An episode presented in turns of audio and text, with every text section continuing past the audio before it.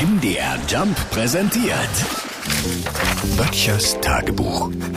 Notizen aus der Provinz. Heute wäre sie ja wieder eröffnet worden, ne, die Leipziger Buchmesse.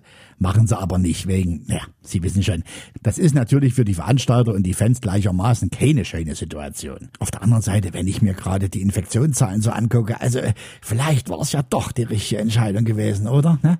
Naja, es geht ja immer noch, zum Schutz vor Corona sollte man große Menschenansammlungen in Innenräumen meiden und möglichst daheim bleiben. Aber wenn das stimmt, dann sind Bücherwürmer eigentlich keine Risikogruppe, oder? Naja, man hat ja überlegt, die Buchmesse digital zu veranstalten. Quasi eine E-Book-Messe. Aber es wäre wohl nicht dasselbe. Die Organisatoren sagen, genau in einem Jahr, also März 2023, wird es wieder eine Buchmesse in den Messehallen geben.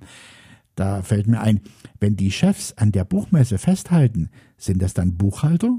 Natürlich kann keiner sagen, was 2023 gehen wird. Ne? Das ist heute noch Fantasie mit Schwerpunkt Science Fiction. Aber viele Verlage haben schon umgebucht.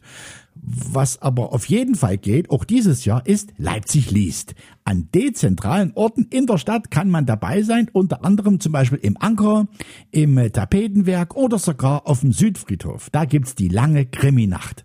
Ich lese ja sehr gern Dramen mit Schwerpunkt Tragödie einer hörigen Portion Ironie, gewürzt mit messerscharfen Sarkasmus und immer einem traurigen Ende. Welches Werk ich da gerade in der Hand halte? Nimm mein Sporbuch.